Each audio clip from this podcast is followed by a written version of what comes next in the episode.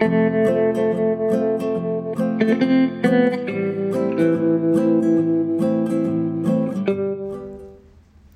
somos voz, luz y hermandad. Ni silencio ni olvido. Existimos y resistimos. Bienvenidas, bienvenides y bienvenidos a este quinto capítulo de nuestro podcast Mujeres en Resistencia. Me presento, mi nombre es Doménica Lojano. El día de hoy me encuentro acompañada de Erika Chica y Alison Silva. Ellas son parte del equipo de la AFU General y además estudiantes de quinto ciclo de comunicación. Gracias, Dome, por la presentación. Y bueno, antes de pasar al tema de este podcast, me gustaría primero hablar sobre la más media o medios de comunicación en masas, los cuales están presentes cada vez de manera más amplia en nuestra vida, los cuales se las define como canales de difusión de mensajes al público general. Principalmente son la prensa escrita y digital, la radio y la televisión.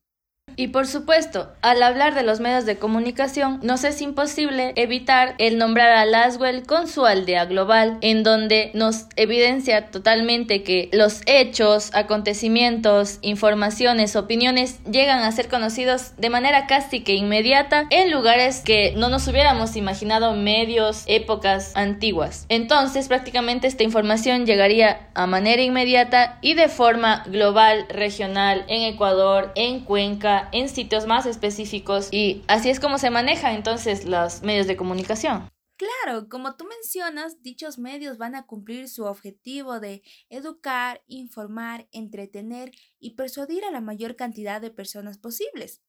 Es necesario recalcar que nuestra sociedad está influenciada también por el constante bombardeo de información, nuevas formas de vida, nuestras costumbres, consumo de productos, gustos, preferencias, opinión pública, interés general.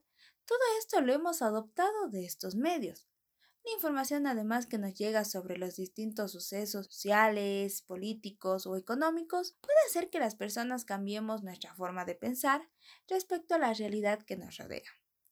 Es muy importante tener en consideración que la información también puede estar tergiversada, ya que muchos medios no lo dan de manera objetiva. Todo esto se da generalmente por intereses económicos o políticos. Hace falta tener las ideas muy claras y contrastar información para saber la realidad de las cosas. Pero la mayoría de las veces no lo hacemos. Es más, consumimos, creemos todo lo que nos dice, creando un pensamiento erróneo. Y bueno, Después de esta pequeña introducción sobre la más media y su influencia sobre nuestra sociedad, quisiera, Alison, que nos expliques sobre el sexismo, para luego profundizar más sobre cómo esta problemática está presente en los medios. Por supuesto, al hablar de sexismo, nos es inevitable el notar esta discriminación sexual o de género que se mantiene dentro de esta ramificación. Entonces, pues aquí es donde se promueven los estereotipos de roles y las diferencias sexuales que se nos ha implementado desde que somos pequeños. Y así, al hablar de sexismo, nos es inevitable nombrar a Victoria Sau, quien nos nombra en su diccionario ideológico feminista textualmente al sexismo como un conjunto de todos y cada uno de los métodos empleados en el seno del patriarcado para poder mantener en situación de inferioridad, subordinación y explotación al sexo dominado, el femenino. ¿Dominado por quién? Se preguntarán ustedes, pues el sexo masculino. Y este sexismo se abarca en todos los ámbitos de la vida y en todas las relaciones humanas que se presenten. Así nos es imposible no hacer una relación no exhaustiva. De esta manera es que nos llega a hacer la pregunta de cómo es que esto que nos parece a nosotros tan horroroso y que quizá para algunos no muy lejano, permitamos que suceda esta opresión sistémica que padecemos las mujeres como clase en general, ¿no? Pero en lo empírico, estos insumos son cuestiones que suceden hoy, que sucedieron en un pasado y que continúan sucediendo y manteniéndose ese ciclo. Esto no es una cosa eh, distópica, es algo que realmente sucede hoy en todo el mundo. Entonces, quizá sería, pues, ¿cómo puede ser que esto radique en los medios y no se haga nada? Bueno, ¿cómo puede puede ser que todos sigamos viviendo nuestras vidas de hoy en día y esto pase constantemente a lo largo del globo, del país, de la zona y sigamos sin actuar sobre esto. Ahora bien, si hablamos de sexismo, nos es inevitable el hecho de poner al diálogo en la mesa a lo que es el patriarcado. Este concepto, como todos realmente, pues está en disputa. Si bien este no es un espacio totalmente feminista, habrán feministas que lo logren o lo hayan utilizado, habrán otras que no, y en torno a esto se le da diferentes cargas semánticas. Este es un sistema a definición personal, un sistema social, político, cultural, económico, que presenta esta jerarquía de los sexos. Un sistema sexo-género en el cual en la existencia diferenciada de dos sexos distintos, quizás artificial, varón, mujer, con sus respectivas características, y uno de estos grupos, pues las mujeres se encuentran subordinadas por los varones, donde se mantiene esta opresión, este privilegio tangible a lo largo de la historia y también a través de los sistemas de pensamiento que seguimos manteniendo personas que quizás vienen siguiendo esta historia de un pensamiento machista. Y aquí es donde se adjuntan además las etiquetas de valor. Concuerdo contigo, pero mira, he escuchado y creo que muchos de quienes nos escuchan que según la biología hay esta división de macho y hembra. ¿Qué podemos decir nosotros al respecto? ¿Qué podemos responder? Claro. Si nombramos a la biología, está clara esta división de macho-hembra, pero ojo, porque, a ver, las características que se utilizan para decir que alguien es varón o alguien es mujer son excluyentes e imponen algo a cumplir. Bien, tengo que decir que, claro, la, biología además es diversa y en estos moles en los cuales se nos está queriendo acomodar, haciendo encajar, también es diverso. No hay que olvidar el intersexo, no hay que ignorar a las personas trans y esto es algo que se viene dando a lo largo de la historia, no es algo nuevo. Entonces, así podemos decir que esta identidad y género autoconcebida no se pueden autoconcebir porque no van de la mano como tal eh, adentrándonos en esta etiqueta. Igual, como nombrábamos un poquito del machismo, es necesario citar de nuevo que esta palabra se conoce como un conjunto de leyes, normas, actitudes y rasgos socioculturales del hombre cuya finalidad, bien sea explícita e implícita, ha sido, es y se mantiene como mantener y perpetuar esta opresión y sumisión de la mujer. Esta superioridad del hombre por sobre la mujer no es nuevo, se ha presentado a lo largo de las épocas, incluso todas quienes nos escuchan hemos evidenciado y hemos sido víctimas de esta discriminación. Para algunas personas les puede parecer algo complejo quizás de asimilar o simplemente aún no se dan en cuenta de que el machismo nos afecta a todos por igual.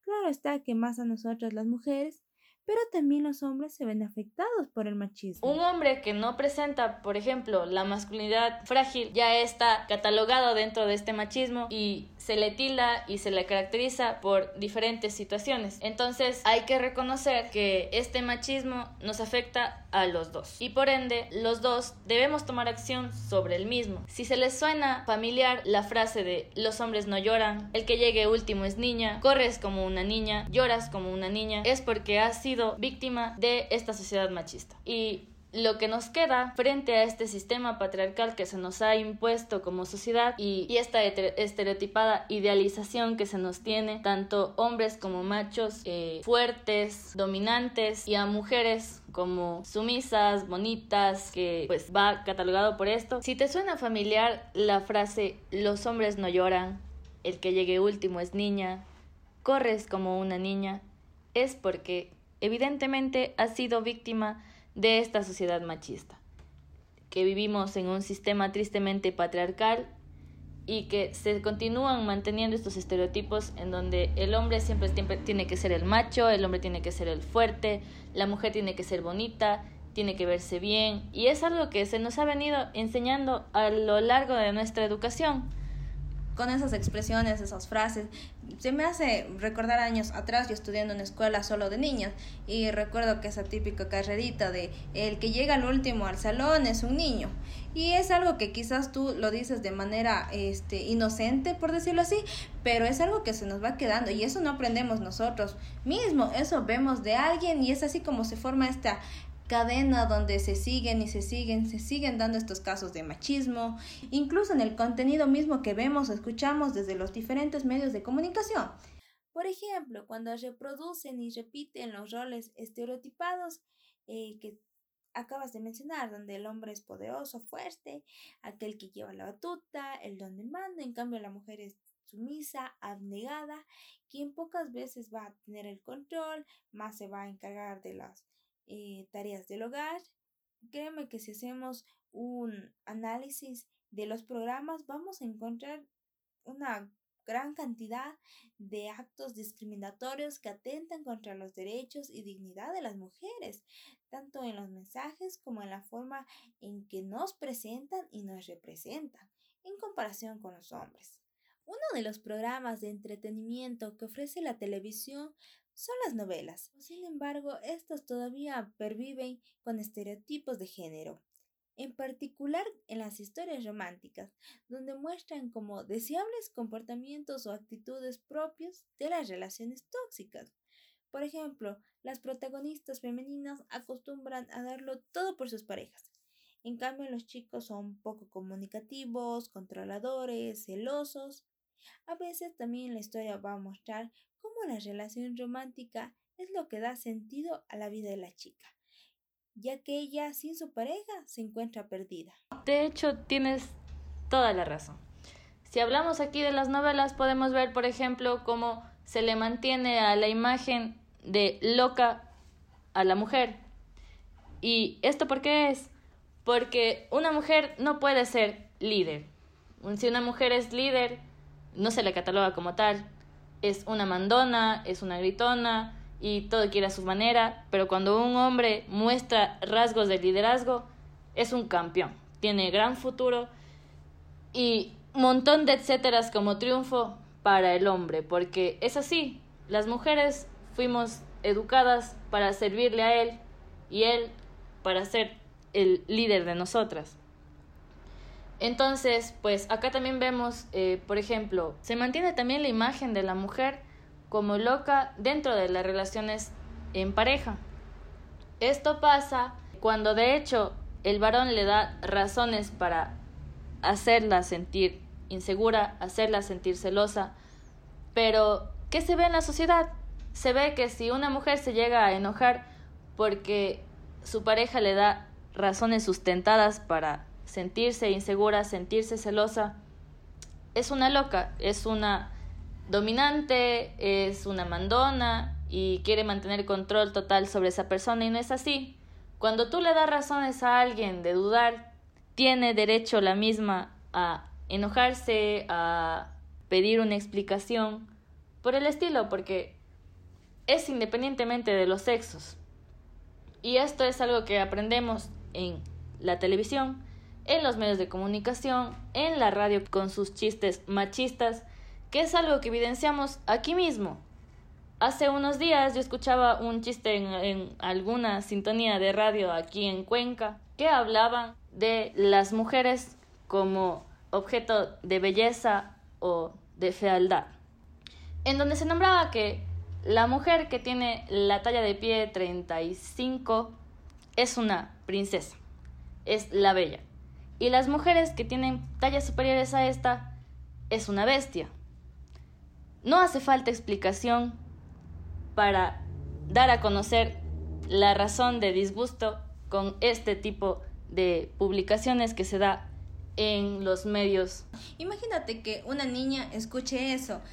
¿Qué va a pensar si no tiene un un adulto responsable que le explique, le diga, no, a lo mejor este periodista estaba mal y le explique, le diga, no, eso, las cosas no son así, es así. Y si no hay alguien quien les explique, las niñas van a crecer con esa ideología y van a, quizás en su adolescencia, el miedo de tener talla 37 porque va a decir, ah, no, yo soy una bestia. Y hay que recordar también que, de hecho, todo lo que somos, lo que transmitimos, es aprendido. Y si en los medios de comunicación, que son de hecho apto para todo público, en donde nos ven niños, nos ven adolescentes, nos ven personas adultas, personas de la tercera edad, nos ve, vaya, todo el mundo. Prácticamente los medios de comunicación influyen en la manera de comportarse de los niños. Normalmente a las niñas las vamos a relacionar con productos como muñecas, cocinas, color rosa, color morado. En cambio, lo que es para los niños se va a presentar con artículos como carros, juegos de aventura, juguetes de construcción con colores azul o verde. Es así como diferentes medios desde pequeños tratan de enseñar Claramente no. Las actividades que tienen que hacer tanto las mujeres como los hombres. Por supuesto, y hay que recordar que de hecho todo es aprendido. Todo lo que nosotros somos hoy en día es cuestiones, pensamientos que aprendimos de alguien más, que vimos de alguien más y que vaya, se nos quedó. Entonces, si transmitimos en un medio de comunicación que es apto para todo público, pensamientos machistas, comentarios machistas, comentarios sexistas, que es algo que sucede haciendo un ejemplo solo aquí en Cuenca. Ahora vaya, si nos vamos al Ecuador y a todo el mundo, se nos va la vida hablando de esto porque es algo que sucede de manera tan fuerte que nos vemos en la necesidad de hacer un podcast de esto. Acá en Ecuador, para las mujeres que somos de esta zona, la violencia se nos ha hecho algo cotidiano, algo del diario vivir y como mujer puedo dar fe de ello. Por esto es que nos vemos en la necesidad de abrir este tipo de espacios, ser miembros de colectivas de AFU general, formar movimientos femeninos dentro de la universidad y tratar de hacer un cambio dentro del mismo porque estas agresiones no pueden seguir. No pueden seguir porque no por el hecho de que sea algo cotidiano significa que sea algo bueno. No puede seguir porque como nombré antes, no es algo que nos perjudique solo a nosotras, sino también a los varones que en general, vaya, y los que nos, nos estén escuchando, lo sufren. Entonces debemos ya actuar sobre esto. Sí, y es necesario que los medios de comunicación empiecen, porque como ya venimos repitiendo durante todo este eh, podcast, ellos son quienes influyen en nuestro pensamiento. Si bien muchos medios presumen de haber cambiado su cultura mediática por una más inclusiva, sí hay cambios, sin embargo no son suficientes. Es necesario que podamos eliminar estas imágenes que contribuyen a reproducir la violencia, las consecuencias de los estereotipos sexistas y el papel de los medios de comunicación en el impulso de la igualdad de género. Y empezar también a dejar de disfrazar las noticias como tal, porque hay bastante problema dentro de los medios de difusión de información en donde se llama, por ejemplo, homicidio a lo que realmente es un feminicidio. Y es algo que no se transparenta. Y saben maquillar tan bien las noticias que de hecho no es un buen hecho. Porque cuando tú lees un titular, esto es lo que te llama a leer la misma noticia. Y la disfrazan y la gente se burla y esta cultura debe cambiar. Exacto. Lo principal es que empezar a visibilizar a las mujeres, tomar en cuenta que ellas pueden ser parte protagónicas, ellas tienen su voz, tienen opiniones importantes, que también en las radios, en los noticieros, en los diferentes medios que se vaya a entrevistar sobre algún tema, que estén mujeres políticas, mujeres economistas, mujeres podamos defendernos también porque nosotros también tenemos voz, estamos preparadas en la misma capacidad que el hombre. Y bueno, cerrando este capítulo de lo que sería el podcast de sexismo en los medios de comunicación, tenemos una ejemplificación en donde un presentador usó el mismo traje un año y en efecto, nadie se dio cuenta. Esto que nos ayuda a evidenciar que las mujeres, si llegamos a usar un color inadecuado, si llegamos a usar las prendas inapropiadas a vista de la sociedad, somos reprendidas. Y se nos enseña que nos hemos equivocado a escoger prendas que ejercen poder sobre nuestro cuerpo y se sienten con el poder de opinar acerca de cómo nos podemos o no vestir. Aquí el evidenció en cita, a las mujeres se les juzga de, forma, de la forma más dura e intensa por lo que hacen, por lo que dicen y por lo que visten. Nosotras vendemos más a través de la imagen física que de lo que en realidad somos, de lo que en realidad sabemos. Y bueno, esto es algo indignante. Así nos queda claro entonces que dentro de los medios de comunicación al hombre se le reconoce por lo que conoce y a la mujer por lo que viste. A ver, yo creo que lo que acabas de mencionar está muy ligado a nuestra carrera como tal, que nosotros somos estudiantes de comunicación, que quizás nosotros para aparecer en algún medio, para ser presentadores, no les va a importar nuestra inteligencia, lo que conocemos, nuestra experiencia, qué tanto podemos servir de apoyo al medio. Nos van a ver primero por nuestra imagen, si tenemos el perfil adecuado, si quizás tenemos ese carisma para atraer al público.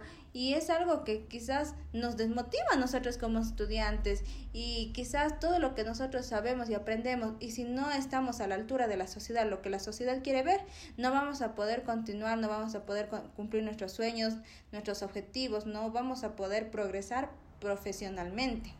En efecto, y dentro de las redes, las redes sociales, los perfiles, los medios de comunicación, si no cumplimos con estos estereotipos de belleza de la mujer que se nos ha sido impuestos por la sociedad, no valemos como comunicadoras, no valemos como relacionistas públicas, porque eso es lo que somos. Somos la cara bonita de la empresa, la cara bonita de la organización y eso es lo que de nosotras vende. Es por ello que debemos incidir para que los medios trabajen en promover imágenes diferentes de las mujeres a las que hasta ahora están presentes.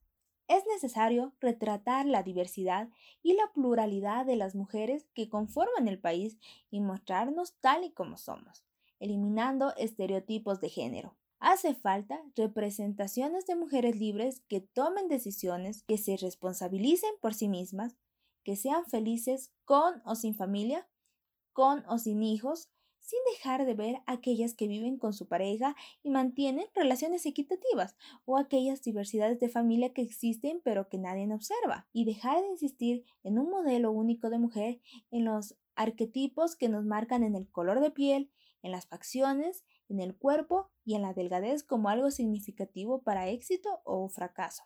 El reto de los medios de comunicación es dejar atrás los prejuicios, tener esa mente de cambio. Si bien hay medios más abiertos a estos cambios, hay otros todavía muy reticentes, pero nosotros como sociedad debemos despertar y decir, no queremos consumir este tipo de productos.